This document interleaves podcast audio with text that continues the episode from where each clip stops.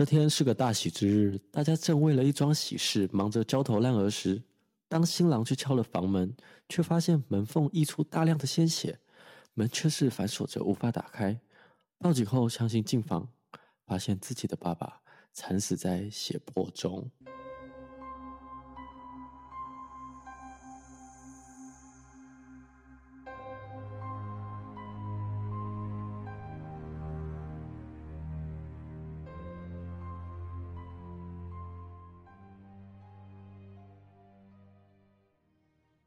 大家好，我们是假说，全台最不假的假说。我是阿鱼，我是 A 梦。今天的案件呢，是发生在二零一六年，其实还蛮近代的。就是我们以前不是，我们之前的案件不是都分享蛮久远的年代嘛？没有，这一次案件是在二零一六年。二零一六年，嗯，我们大学的时候。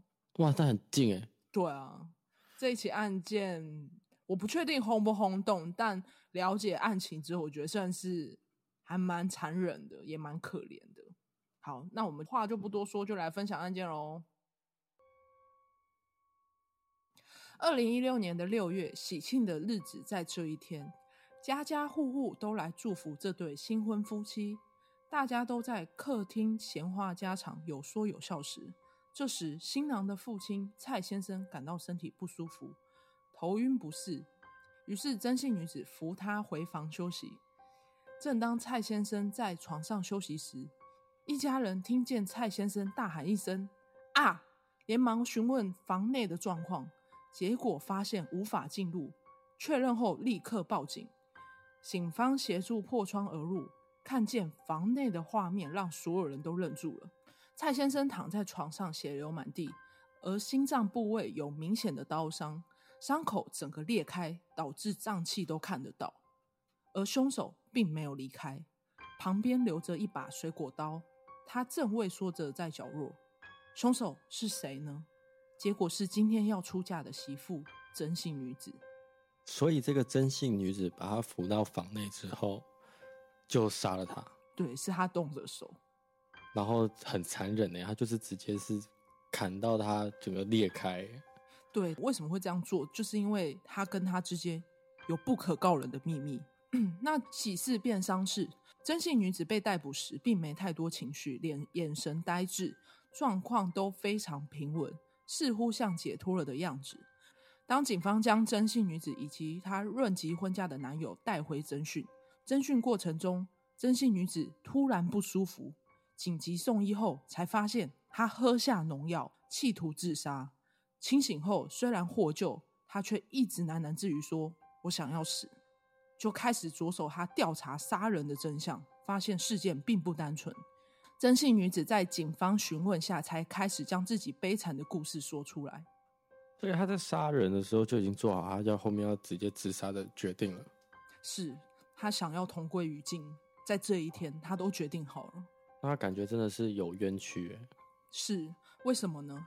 因为这一位男性是谁？是他的继父。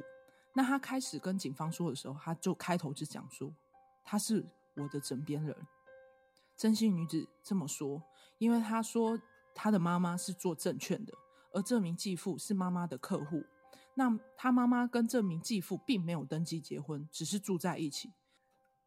曾姓女子从十五岁开始就被继父强迫发生关系，蔡男逼曾女每周都要发生两到三次的性关系。这以一个十五岁的女生来讲，是一个很残忍的举动。那也太过分了吧？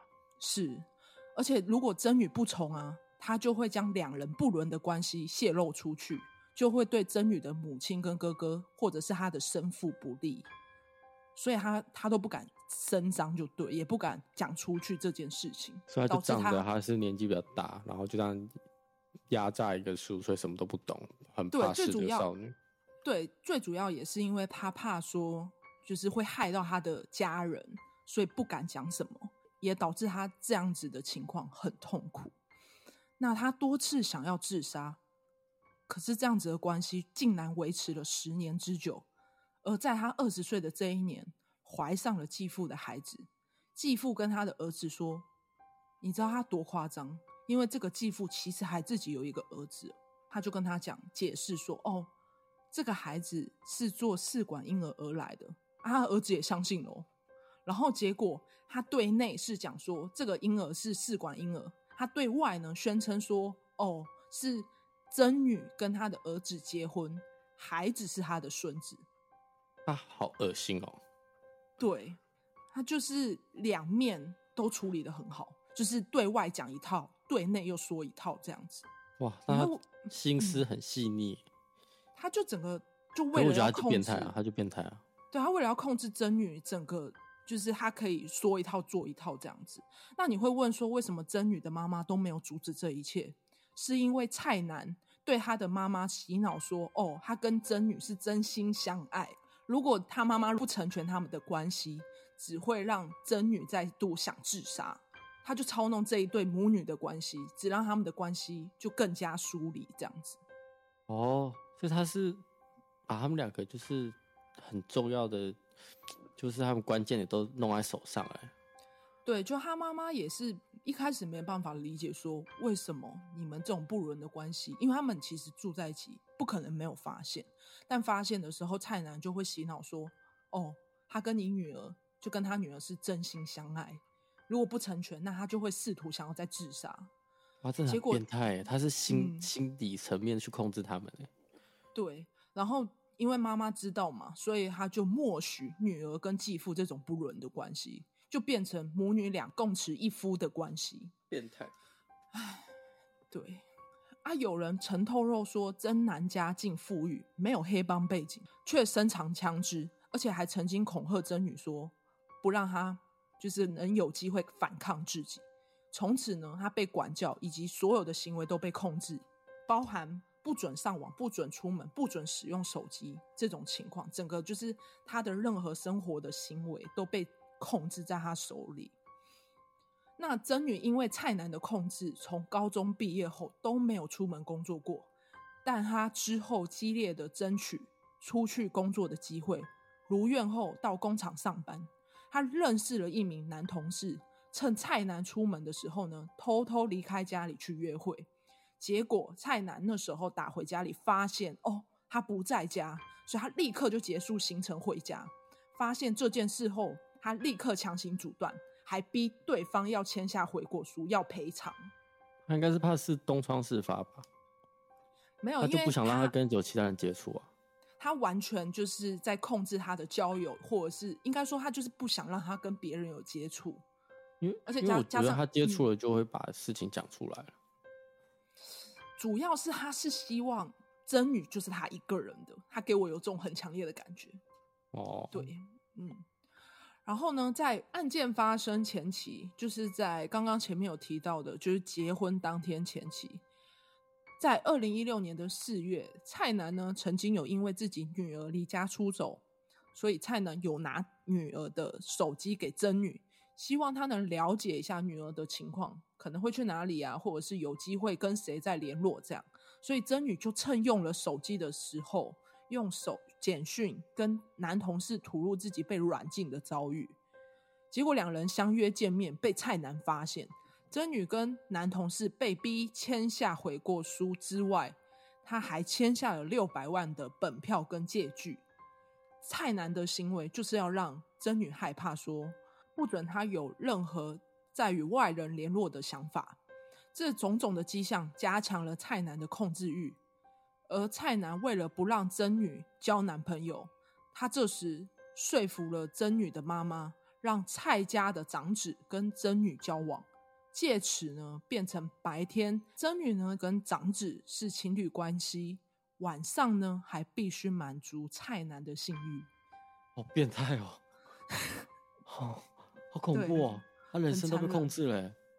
嗯。而且呢，我如果是发生在我身上，我觉得生不如死。